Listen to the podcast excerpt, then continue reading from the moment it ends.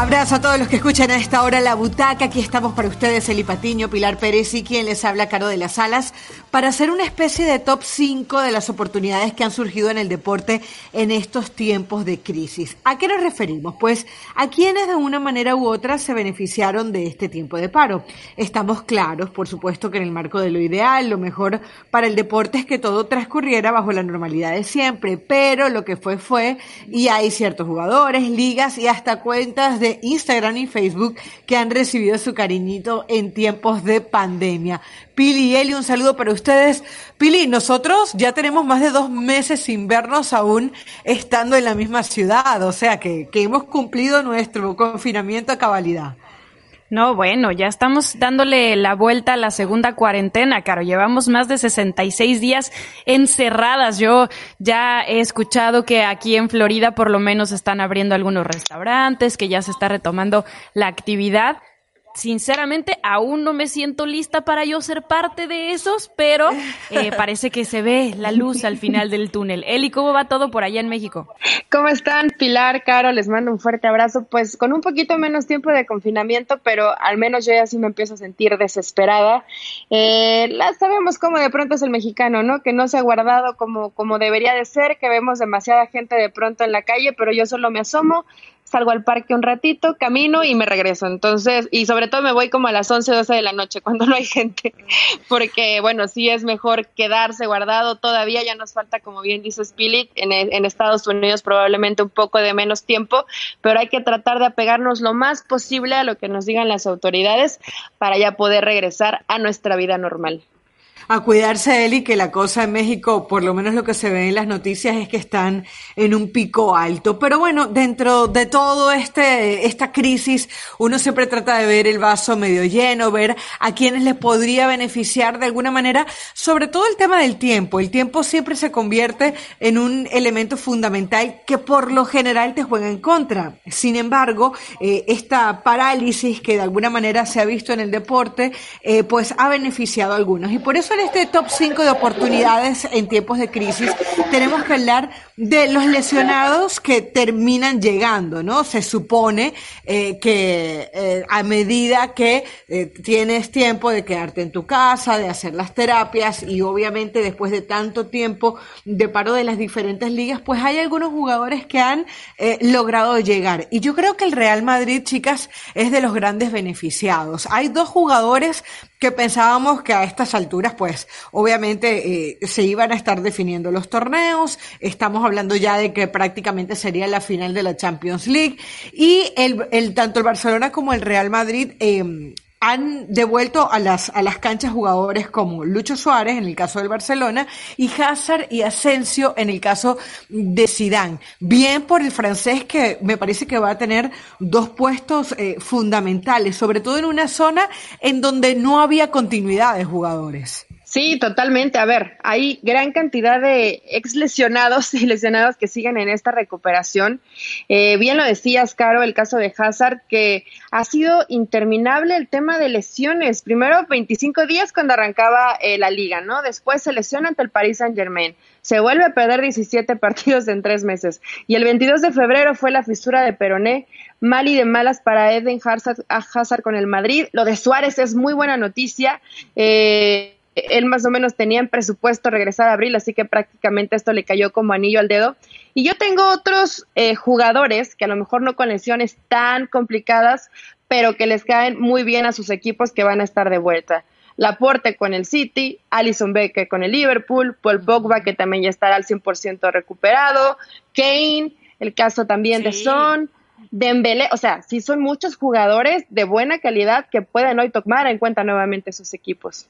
Bueno, Dembélé ya con su baja federativa, aunque se recupere, no va a jugar si es que se retoma eh, la actividad. apenas están trabajando en la Liga Española para comenzar los entrenamientos en conjunto, están apenas en los entrenamientos individuales, pero ya hablaban de, de lo bien que le fue al Real Madrid con este parón, porque además de lo de Hazard y lo de Asensio, recordemos que había jugadores que habían estado de lesión en lesión, como el caso de Marcelo, Courtois, que también se había perdido, eh, se había perdido partidos de Champions por no estar al 100%. Entonces creo que, que es una buena oportunidad para eh, retomar nuevos bríos. En el caso de Hazard, además, acuérdense lo criticado que había sido, no solamente porque recaía y recaía y recaía en la misma lesión hasta que terminó siendo la fisura.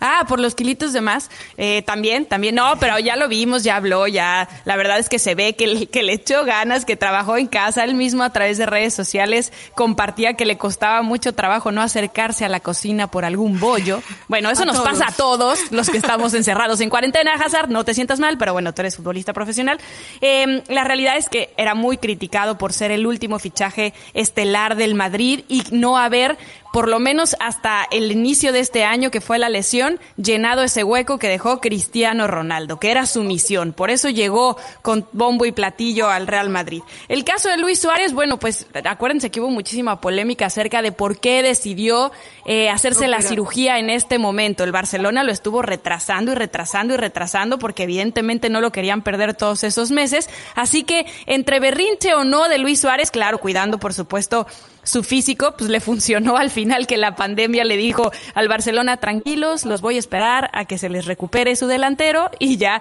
lo vamos a tener de vuelta. Incluso el Barça sigue pensando en, en ese recambio con lo de Lautaro y más, pero, pero sí creo que, que son buenas noticias y lo de Asensio también, aunque Sabíamos que había sido mucho antes la lesión, de hecho iniciando el curso fue en verano pasado, ya va a cumplir un año Asensio de estar lesionado y, y es, es buena noticia que vuelva.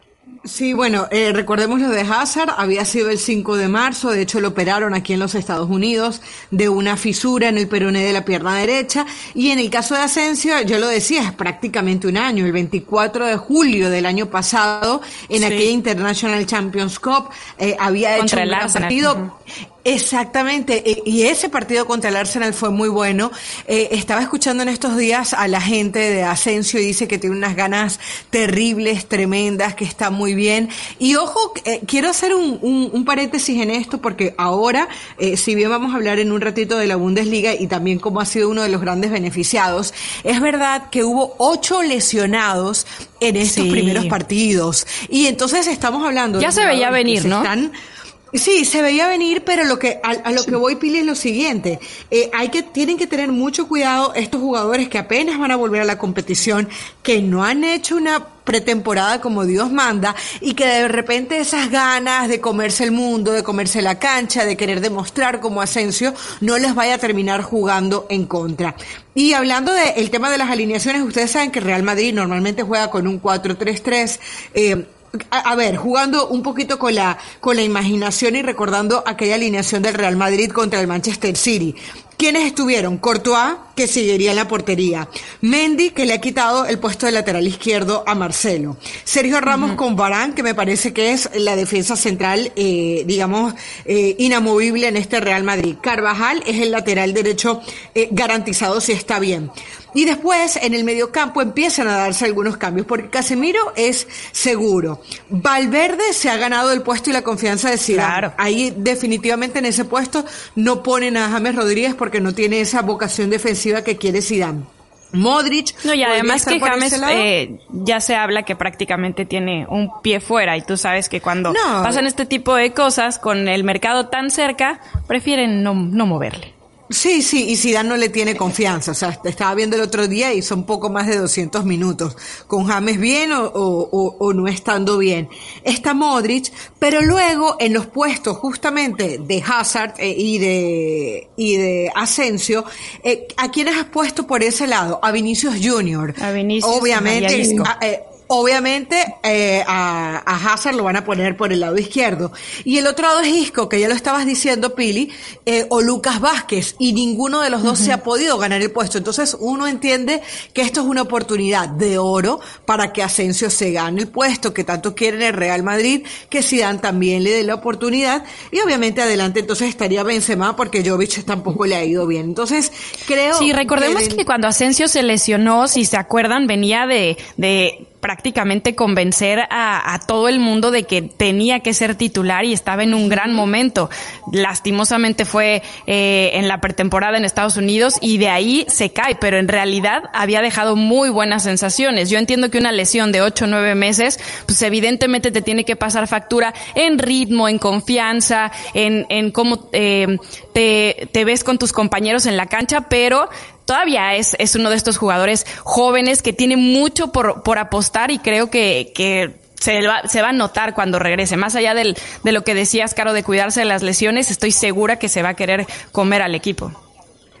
Eh, va a tener esa ventaja de prácticamente hacer pretemporada como lo van a hacer todos los jugadores. Creo que le termina pasando bastante bien para, para Asensio, pero la lesión de rodillas sí es complicada. O sea, yo creo que puede irle bien, que te da cierta ventaja el poder trabajar con el equipo, pero, pero ese tipo de lesiones sí les cuesta un, rato. Se te olvidaba Bale, Caro. Eh, que yo sé que Zidane no lo quiere, ¿no? Ni Zidane quiere a Bale, ni Bale quiere a, a, Zidane, ni, ni al Madrid, ni a nadie, ¿no? Él quiere jugar golf. Pero, pero seguramente será otra de las alternativas. Inclusive yo creo que James, ¿eh? Hoy que se vienen los partidos y el calendario tan apretado, a pesar de que hay jugadores que, que nos queda claro donde Zidane prácticamente ya no los va tal vez a tomar en cuenta como dentro de un once inicial o de un partido decisivo pensando en, en Champions, que no la tiene nada fácil contra el City, creo que sí va a echar mano de gente que ha tenido poca participación. Entonces, lo de Hazard, menos tiempo, pero se lesiona demasiado. Asensio, buena reincorporación y lo de Suárez, a ver, Barcelona, eh, yo creo que es lo mejor que te puede pasar, pero después de la inversión y de hacerle la mala obra a mi Leganés de Javier Aguirre, eso es, creo que lo único que me pone triste. lo único su Leganés de toda la vida. De toda la vida. Pero bueno. Y una cosa, pero, pero para el Barcelona es fundamental, lo decía Eli, el regreso de Lucho Suárez. Si bien es un jugador que algunos le llevan esa cuentita que, que me parece incluso un tanto injusta de, bueno, no anota en partidos de visitante de Champions, habría que ver qué tanto colabora y cuántos partidos son. Eh, Suárez es garantía de gol y me parece que le da una confianza tremenda a Messi, ¿no? Eh, ellos no solamente se la llevan bien fuera de la cancha, sino que dentro de la misma terminan eh, haciéndose favores y Lucho Suárez es eso, ¿no? Es la garantía eh, muchas veces de que Messi va a estar bien, de que Messi lo va a asistir a él o él asiste a Messi y por eso están buscando a un Lautaro, por eso Lautaro hoy suena más que nunca en el mercado de fichajes del Barcelona y en general, ¿no? Porque eh, es cierto que Lucho Suárez para mí necesitaba, eh, entre otras cosas, operarse, no podía seguir alargando este tema. Él estaba pensando también en la Copa América con Uruguay, la Copa América que ya fue fue suspendida y al final, pues miren que le termina jugando a favor la operación porque ya salió de eso y no se estaría perdiendo ningún partido por ahora con el Barcelona o bueno, ninguno de, este último tramo, digamos. La verdad es que en el que, o sea, en este caso el Barcelona sí tiene que repensarse muy bien los movimientos que está haciendo porque no solamente que tienen las deudas hasta el copete, sino que Griezmann no les está funcionando como habían pensado. El tema de Bright White, de eh, Bright White, perdón, eh, no tampoco fue eh, ese jugador que todos estábamos esperando, que tengas que recurrir de nueva cuenta que Luis Suárez, uno de tus grandes veteranos que lleva temporada pidiéndote un recambio, que, que, que se acaba de operar como esa salvación para que te caiga bien y para que puedas mantenerte como líder y seguir en competencias, la verdad, o sea, no me parece lo más adecuado para un club del nivel del Barcelona. O sea, que a, lo que a lo que dices es que eh, es eh, que se que tuvo que haber muchas casualidades para que pudieran claro. pudiera jugar Suárez, ¿no? Y que no y que realmente se ve una falta de construcción de plantilla. ¿A eso te refieres? Sí, que siguen volviendo al al mismo punto de salida cuando necesitan regresar después de una pandemia. Ay, qué bueno que recuperamos a Luis Suárez, porque si no, tal vez estamos en problemas. Pues no. Tiene, tienen que liberar presupuesto. Barcelona tiene que ver la forma de sacar a ciertos jugadores para bajar la nómina. Se hablaba mucho de Pjanic y yo digo, hoy Barcelona no lo necesita. Pero hablando un poco con gente de España, dicen, bueno, es que si ese es un intercambio por dos o tres jugadores, te baja la nómina en un nivel altísimo. Y de pronto es lo que hoy está buscando el Barça. Tenemos que esperar, bien lo dice Spile, tal vez confiar en Suárez o solamente en Suárez hoy por la pandemia te terminó beneficiando, te ibas a quedar sin él, se iba a complicar la vida para el Barça de Quique Setién, pero qué bueno que se recuperó. Yo creo que Suárez, a pesar de que ya le cuesta un poco de trabajo y que a lo mejor no es el mismo de hace años, porque, porque la edad no pasa en vano, sí es un jugador que te resuelve, creo, en momentos decisivos y que ninguna de las alternativas que, que hoy tenía Barça antes de Suárez te podía dar creo esa garantía. Entonces, a la espera de que ya regrese, como bien los señalas, no hay entrenamientos todavía con grupo completo, pero ya por lo menos vemos esos destellitos, ¿no? Y tuvimos fútbol, regresó a la Bundesliga. Sí, exactamente. Antes de entrar al tema de la Bundesliga, que ha sido otro de los grandes beneficiados, Eli, me gustaría que repitieras los nombres de eh, la lista de jugadores que entonces podrían volver en caso de que sus ligas se terminen de regular. Hablamos de Harry Kane, que para Mourinho es buenísimo eh, su vuelta. Recordemos que no estuvo en ese partido en diciembre ante el Bayern Múnich. Hablabas de Pogba también, eh, que podría estar regresando. ¿Quién más está por ahí en esa lista? Sí, lo de Kane, que era una lesión muscular, son, bien lo dices, eh, que tenía la, fractura en el brazo, pero ya fue operado y al parecer podrán tomarlo en cuenta igual con el Tottenham. Por Pogba, como bien lo decías, era una lesión en el tobillo derecho. Laporte con el City también lesión en el músculo, podrá estar de vuelta. Y Alison Becker, que sí lo necesitaba el Liverpool, un poco tarde, ¿no? Porque ya están fuera de Champions, pero, pero bueno, al menos para seguir refrendando ese primer lugar dentro de, de la Premier, que seguramente ahí se van a quedar, pero siempre con Alison pues es una garantía distinta. Jugadores importantes y que por supuesto le aportan calidad a sus equipos, además de Lewandowski, ¿no? Que lo vimos también ya regresar en la Bundesliga y que fue una muy buena noticia porque se iba a perder buena cantidad de partidos y hoy con este parón por la pandemia, pues al Bayern le cayó como anillo al dedo que pudiera volver.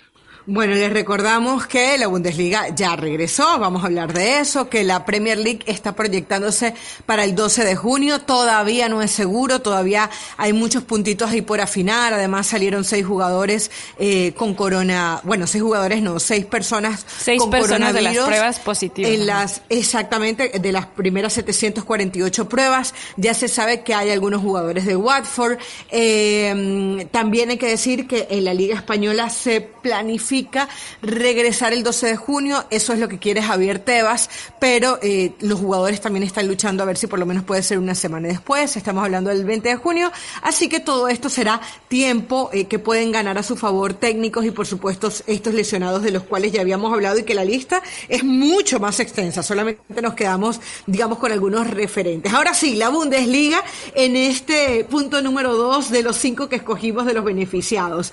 ¿Cuándo se iba a imaginar la Bundesliga? Bundesliga que los ojos del mundo estarían puestos en un Dortmund Schalke 04. La verdad, eh, chicas, me, encantaría escuchar cómo vivieron el día sábado a las nueve y media de la mañana, tiempo del este, ocho y media de México, eh, eh, ese momento, porque era como que el mundo estaba paralizado esperando para ver ese partido. Yo voy a confesar que se me había olvidado, se me había olvidado por oh, completo hasta que desperté y ya, ya iba a la primera parte, ya iban ganando los 2 por 0 los del Dortmund con gol de Haaland y de Guerreiro. Y yo como, ah, es que se, o sea, se, se, perdió la costumbre de levantarse temprano el fin de semana para ver partidos y ya después, bueno, pues me recuperé para ver eh, la goleada 4 a 0, pero la realidad es que fue una sensación extraña, ver los partidos vacíos, no tener el sonido ambiente, eh, no sé, algunos jugadores nos intentando eh, mantener la distancia, otros en el resto de la jornada festejaron abrazados, besándose, escupían, o sea, al final dentro de los protocolos se hizo lo mejor que se pudo, em, pero la realidad es que es raro, es rara esta nueva eh, normalidad en el fútbol. La nueva verdad del fútbol, pues ni modo, así es como, aunque sí, vimos besos, vimos abrazos en el equipo de, Berlín. yo vi por ahí un besito, eh, también vi algunos festejos en, en, conjunto, obviamente hubo quien se tocó también eh, el zapato, el codo, pero lo importante era para mí regresar al fútbol. Yo coincido contigo, Pili, me costó una vida poderme levantar muy temprano, porque sí, la verdad que perdimos la costumbre, pero sí estabas con, con esa emoción, ¿no? De volver a ver un terreno de juego, ya no de forma virtual, sino ver a los jugadores. Obviamente el, el Borussia Dortmund y el Bayern eh, se nota eh, bastante, bastante bien futbolísticamente. Me sorprendieron, parece que no hubiera habido paro de, parón de, de liga, parece que no hubieran dejado nunca de jugar, y de ahí en fuera creo que sí el nivel no fue tan bueno, pero los récords que rompieron, a ver, todo el mundo estaba hablando, yo veía futbolistas, inclusive estuve eh, sacando algunos datos de próximas promesas del fútbol de la Bundesliga. ¿Cuándo habíamos pensado? Digo, por supuesto que lo veíamos, ¿no? Algunos equipos, pero no aventarnos toda la jornada 26 de la Bundesliga porque no teníamos otra opción. Es lo único que tenemos de fútbol. Que bueno para ellos que lo vuelten a ver y seguramente a partir de esto y en lo que se reactivan las demás ligas van a salir varios talentos que a lo mejor estaban un poquito ocultos y que equipos pueden voltear a verlos, ¿no? En una liga tal vez de, en un equipo de mayor competencia en alguna otra liga del mundo. Bueno, no, yo les confieso que yo puse una alarma eh, y decía en la etiqueta vuelve el fútbol, me levanté, de hecho no había tenido una noche muy buena, pero igualito me levanté, eh, fue como un acontecimiento aquí en mi casa, yo creo que mi esposo ya extrañaba que yo me levantara a ver fútbol y me decía, ¿qué? Y él se levantó emocionado también, o sea, ¿cuándo en la vida? Jamás eso había sucedido. Y luego, eh, por ejemplo, yo puse un post en, en Instagram y me sorprendió ver la reacción de la gente, cómo de alguna manera la Bundesliga eh, simbolizaba la esperanza de volver de esta pandemia. Fíjense que incluso habían periódicos que no son deportivos y que lo, la pusieron en la tapa, la información, porque el fútbol es eso, ¿no? O sea, el fútbol es un tema universal que se había parado, que de alguna manera simboliza el paro del mundo y en la vuelta a la Bundesliga es eso, además de hablar de los récords de audiencia. Estaba viendo que el regreso de la Bundesliga en, en España, por ejemplo, atrajo a 6 millones de televidentes. Dicen que eso es más del doble. Obviamente también pusieron, además de Sky, que es quien transmite, dice que tuvo 3.62 millones eh, en sus canales de pago. Eh, hubo en Alemania. En, en, Alemania, exacto. Este, hubo también señal abierta, pero incluso hubo gente que lloró. O sea, yo tengo gente cercana que puede ser futbolera normal y que lloró porque tienen tantos días de confinamiento y ver algo normal, entre comillas, le, le causó esa sensación de que, de movimiento, de bueno, Dios mío, algo está pasando, ¿no? Y yo creo que, que, que es bonito. O sea, yo sentí, hubo gente que definitivamente no se acostumbró al tema de los estadios vacíos, las celebraciones, eh, por ejemplo, la, la, celebración del primer gol de Haaland fue un poco raro ver cómo no se le podían acercar sus, sus compañeros, este, pero por ejemplo, cuando se termina el partido y ellos van simbólicamente agarrados de la mano, nunca se tomaron la mano, sino que a la grada. y van a la, a, a la pared amarilla como a darle gracias a los aficionados que no estaban, todas esas cosas como que revolvieron un poco los sentimientos. Sí, estoy de acuerdo. Aunque me hubiera gustado que ese gesto, que la verdad a todos nos conmovió, eh, haciéndole ese honor a la afición, hubiera sido reiterado cuando le preguntan a Haaland post partido por qué habían ido a festejar ahí y dice, ¿por qué no? Era el momento perfecto, querido Haaland, para decir, para agradecerle a todos esos aficionados que siempre están con nosotros a pesar de una pandemia. Este chico que está hoy en boca de todos y que ya lo estaba antes de la pandemia, incluso para equipos grandes en España como el Real Madrid, como el Barcelona y en el mundo, tiene que aprender a manejar mejor sus medios. Yo entiendo que a lo mejor eh, las preguntas que a veces se les hacen a los, a los jugadores, pues no son alguna que te va a dar la nota, pero también tienes que saber que en un momento como este, en el que todo el mundo te está viendo y después de hacer un gesto tan lindo con tus compañeros, tienes que aprovechar ese micrófono y mandar un mensaje que termine por sustentar lo que hicieron en la cancha y por llegar a la sociedad y a la afición y al resto del mundo que te está viendo. No puede hablar el mundo hoy de ti por una declaración así se vio muy pesadito, la verdad. Hay que, hay que reconocerlo. Creo que para todos nos, digo, tiene 19 años, yo sé que es muy mm. joven, pero en lugar de que digas por qué no, sabes que está, nos extrañamos a nuestra afición, siempre ha estado con nosotros, eh, está presente, aunque no a lo mejor en, en, en, imagen o en presencia física, sino lo tenemos en la mente porque siempre nos apoyan. Y no dijo absolutamente nada. A mí, la verdad, su, su declaración me parece desafortunada, me parece sido tan curioso ver esa gran distancia entre, entre el, el, boom, ¿no? Que le ponían para hacerle la pregunta y a la distancia y el micrófono lo veías envuelto y bien lejos del jugador, pero bueno, esa va a ser ahora nuestra, nuestra realidad. Lo de Haaland, por supuesto, que son de los jugadores a seguir y que vamos a estar pendientes en la Bundesliga. Y una pequeña lista, además de Haaland de 19 años, Davis, que seguro lo ubican, del Bayern, que igual es un lateral izquierdo muy bueno, y que apenas tiene 19 años, así que hay que estar muy de cerca, Tapsova, eh, que juega en el Leverkusen, es defensa central, gran promesa, dice que podría salir a la Liga Española, entonces pues hay que seguir ese tipo de jugadores que nos pueden comprometer grandes eh, actuaciones y Sancho, ¿no? También con el Borussia Dortmund, que es extremo derecho, seguramente ya lo han visto, y es un gran jugador jugador. Jugadores, eh, futbolistas de menos de 23 años que sí marcan una diferencia en la liga alemana y que creo que los ojos del mundo hoy están expectantes de lo que pueda pasar en sus cortas carreras, sí, pero que tienen una gran proyección. Entonces creo que es de lo positivo y que tenemos fútbol, chicas, hay que disfrutarlo. Ya después cada quien se identificará con sus colores y volverán de a poco. Eh, y yo estoy muy triste porque tal vez la, Liga Mexicana no regrese, pero bueno, pues tendré que ver ahora un poco más el fútbol a europeo. A tu levante, a tu levante. Exacto, a tu levante toda la vida. El... Leganés de, de, Javier Aguirre. Ah, no, era Leganés, era Leganés, perdón. Miren, este, era mm, eh, a, la lista que estabas hablando, eh, Eli, a mí me gustó mucho lo de Brandt, el, el jugador número 19 del, del Dortmund, jugó muy bien, este, hizo un par de asistencias. Creo que mucha gente lo confundía con Holland porque tiene el mismo porte, es rubiecito. Eh, y, y, la gente pensaba, ah, sí. Ya estaban al lado en la cancha, ¿no? Uno del otro. Exacto. Y entonces, no, hay tres asistencias de, de, de Holland. No, eh, hubo dos de Brandt, una de Holland y un gol de, de, de Holland. Y bueno, lo de Sancho que no lo pudimos ver, pero pudo tener algunos, bueno, sí lo pudimos ver porque entró al minuto 79, pero este, fueron pocos minutos. y lo que sí, lo que sí pienso es que sí se vio la falta de ritmo al final. O sea, por ejemplo, el Chalke nunca pudo reaccionar. Parecía que desde lo técnico le faltaba, pero también desde lo físico. O sea, se vio eh, bastante diferencia desde lo físico. El mismo Bayern Múnich no gustó lo suficiente, eh, pudo terminar eh, ganando el partido y pudo mantenerse en la punta, pero eh, no, a ver, los periodos de buen fútbol se vieron por poco tiempo.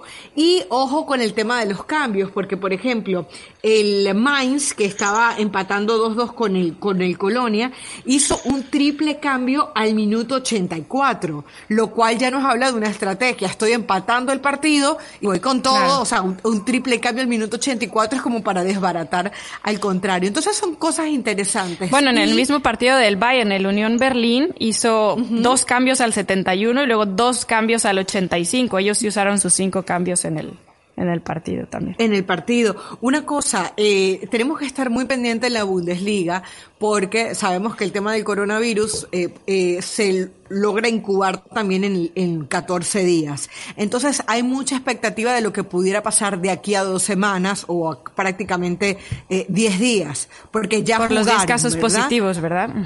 Eh, Porque acuérdense que para arrancar hubo 10 casos positivos, que son muy poquitos a comparación de las pruebas que se hicieron, que fueron 1724 en los 36 clubes, tanto de primera como de segunda. Pero en la segunda prueba ya no salieron positivos, sin embargo, en ese, en ese intro de que salieron los positivos a las dos semanas, tiene, puede haber un rebrote. No, y que hay que. Esperemos que no. Y que hay que tener, no, esperemos que no, porque, porque justamente eh, la Bundesliga está sirviendo como espejo para el mundo. Vamos a ver en qué termina eh, todo este tema.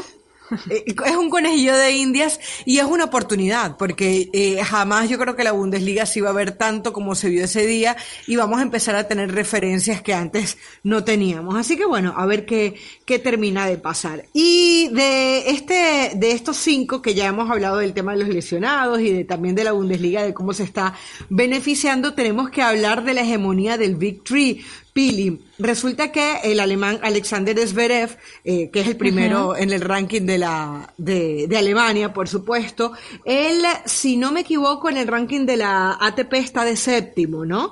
Sí, es em, séptimo. Está, está Djokovic primero, después está Nadal, después Thiem y de cuarto está Federer. O sea, de alguna manera la hegemonía del Big Three se mantiene. Y él decía que de no ser por la pandemia, eh, tal vez la próxima generación de Next Generations, pues... La Next Gen eh, le hubiese sobrepasado a este Big Three. Eh, ¿Podemos decir entonces que realmente Djokovic, Nadal y Federer son los grandes beneficiados en el tenis este año gracias a la pandemia?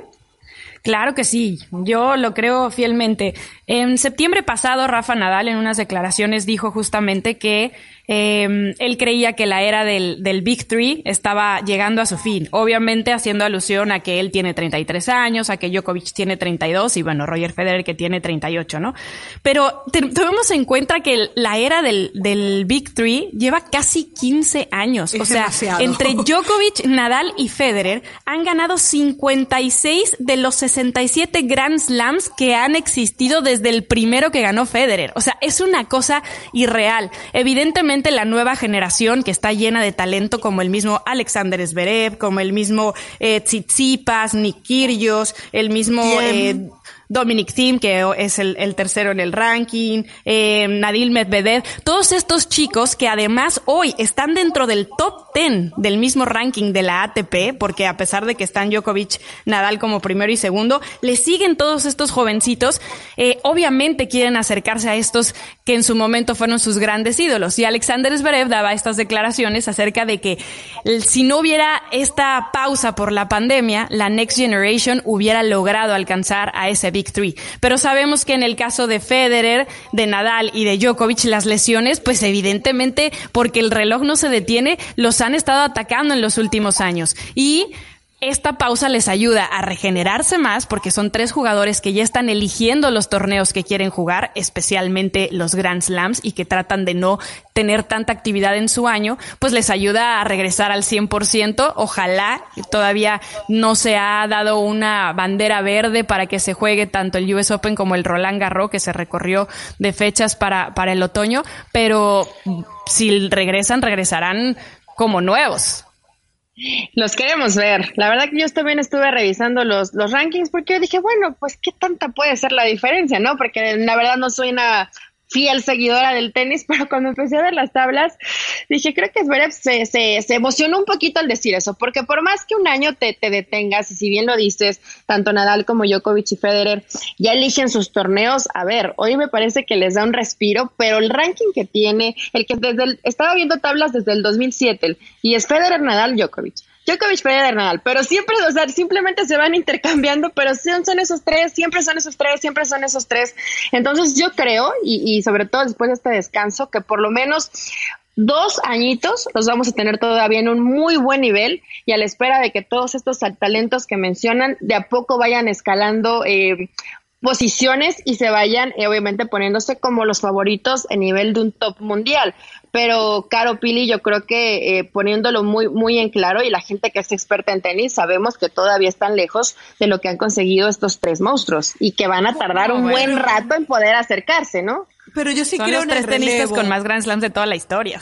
yo, sí. creo en el relevo pronto, o sea, que logren eh, tener la hegemonía que estos han tenido eh, eh, realmente se ve muy difícil. Pero ¿desde cuándo estamos hablando del probable retiro de Nadal? Hasta en el 2009, yo recuerdo, hace 10 años ya se hablaba de el probable retiro de Nadal y el, y el señor no se termina de retirar porque tiene un alma de acero, porque tiene una rodilla que yo creo que es de hierro, porque si bien podríamos decir que es de cristal porque se lesiona cada tanto, siempre eh, consigue. ¿Y cómo regresa, Caro? Devolver. Siempre. claro, el mismo Federer. ¿no? o sea, creo que Federer desde los 34, 35 le están preguntando sobre su retiro. Tiene 38. o sea, y, y, no pasa. Y cada vez que lo vemos, está en un mejor nivel. O sea, es increíble. Parece que no pasa el tiempo por él. Yo les quiero dar nada más este dato para que se den cuenta de la magnitud de estos tres jugadores.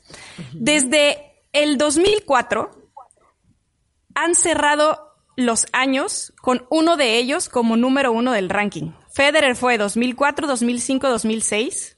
Después, eh, y 2007. Después fue Nadal 2008. Después fue Federer 2009. Después fue Nadal 2010. Djokovic 2011, 2012. Nadal 2013.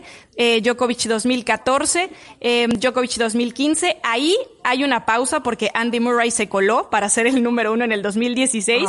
pero después fue Nadal 2017, Djokovic 2018 y Nadal 2019. Esto es una locura.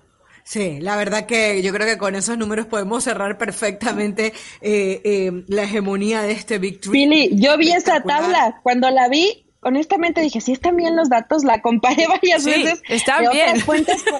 y están bien, porque me sorprendía lo increíble que a pesar de los años seguían los mismos nombres, los mismos nombres, y yo dije, wow, la verdad es espectacular, y por eso creo, Caro, que no va a ser tan fácil que veamos esa hegemonía durante tantos años con los mismos personajes. Eh, yo creo que va a tardar un rato para que en el tenis volvamos a ver a tres monstruos a la par. Sí, yo creo que esto es muy difícil año tras año. porque cambian mucho los nombres, cambian mucho em, los nuevos talentos, que sean tres, que se mantengan por tantos años, a mí me parece muy complicado.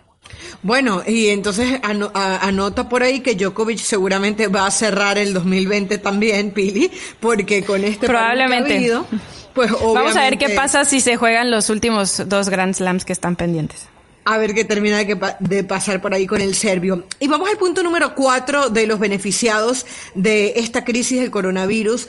Y es que decimos que las vacas flacas puede terminar siendo la oportunidad para los menos mediáticos. Estamos todos claros que este no va a ser un verano de grandes movimientos y en donde los millones de euros y dólares se van a despilfarrar por razones evidentes. La pandemia eh, ha golpeado duro las economías del fútbol, de los deportes en general, del mundo. Eh, Bill Gates por ejemplo, estabas leyendo por ahí, es de los millonarios el que más le tocó el bolsillo. Y así va a ser en cada una de las escalas. Y, obviamente llegando desde Bill Gates hasta las personas que, que viven de su negocio o de, o de su trabajo.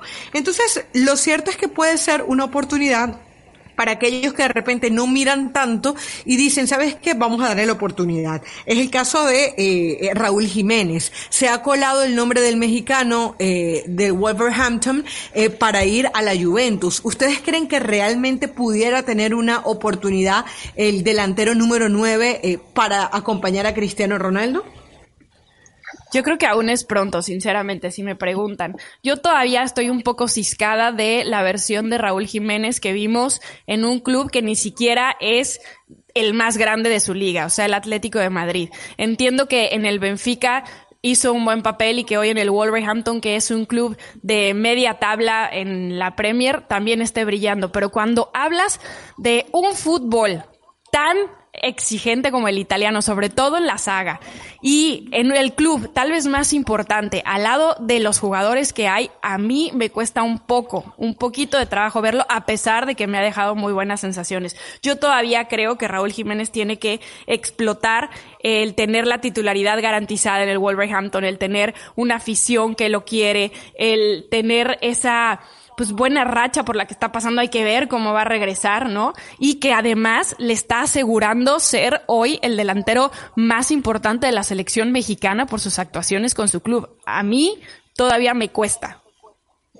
A mí sí me gustaría verlo. Yo estuve investigando un poco con la gente de Italia y me dicen que en realidad sí, Raúl, porque ya ves que ahorita, ahorita todo el mundo está en todos los equipos, ¿no? Y, ya acomodaron a todos los jugadores y según todos tienen ofertas, pero todo me parece que queda muy volátil sobre todo por un tema que comentas, eh, Caro, el tema económico y el golpe de realidad para el fútbol en el mundo de unos sueldos impagables de jugadores que cobran cantidades que realmente no se pueden sostener con el tiempo, va a terminar siendo un mercado, creo a lo mejor no de tantos cambios, pero a ver, yo soy Raúl Jiménez, me ofrecen la Juve o el Manchester United que también se comentó, lo agarras de una sin pensarlo. Ya lo dijo la Juve que probablemente Higuaín no va a continuar, continuar. está Olivieri eh, que es un que es un chavo joven que tiene apenas 23 años. Creo creo que sería una gran 20 años, perdón, una gran oportunidad. Dybala, sí, pero Dybala ha sido es un jugador por supuesto importante. No creo no creo que es mejor Raúl Jiménez que él, honestamente, pero también, pero pienso, pienso que puede adaptarse. Físicamente es un jugador fuerte, te ayuda en la elaboración de la última jugada, te recibe bien de espaldas, está de cara de frente al gol con, con una muy buena puntería. Me parece que Raúl sería interesante lo que podríamos ver en Italia. Por supuesto que nuestra experiencia hoy con, me refiero viendo a, Irving Lozano, ¿no? Que, con el Napoli no le ha pasado nada bien y que dices, bueno, tal vez la liga italiana para el futbolista mexicano le cuesta, no ha sido siempre su mejor opción, pero siempre que se presenten este tipo de oportunidades, como, como futbolista, las tienes que tomar, la que sea. Aunque a lo mejor no te sientas completamente preparado, vas y, la agarras y a ver si te alcanza, ¿no? Sí, habría que ver si lo de Jiménez es un momento de él o es de... A, veces tú eres bueno solamente en un equipo. Le ha pasado a muchísimos jugadores. O sea, de alguna manera todo se conjuga, en este caso con un Espíritu Santo, para que eh, Raúl Jiménez pueda jugar bien. A mí sinceramente me parece que la mejor opción si se va a ir a un equipo grande es que lo haga dentro de la Premier League, porque ya conoce los rivales, ya conoce los defensas, ya conoce la liga, los estadios, de alguna manera está adaptado a ese ambiente y eso le podría venir muy bien.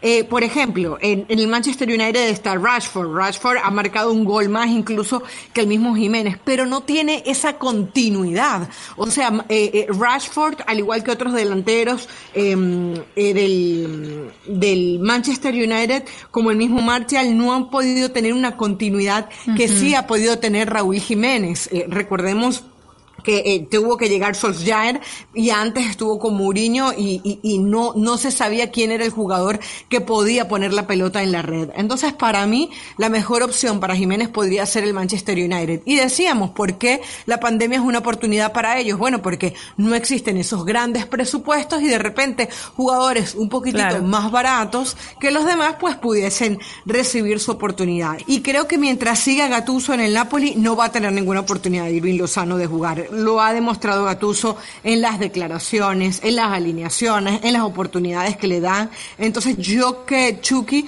eh, sí me buscaría otro chance. Pero chicas, eh, se nos va acabando el tiempo y bueno, tenemos que seguir avanzando. Ya Yo solo quiero decir algo en el caso de Irving Lozano, que para suerte hoy a esta mitad de semana que estamos grabando este programa, está agarrando mucha fuerza el Newcastle para hacerse con sus servicios y ya estamos hablando del Newcastle millonario.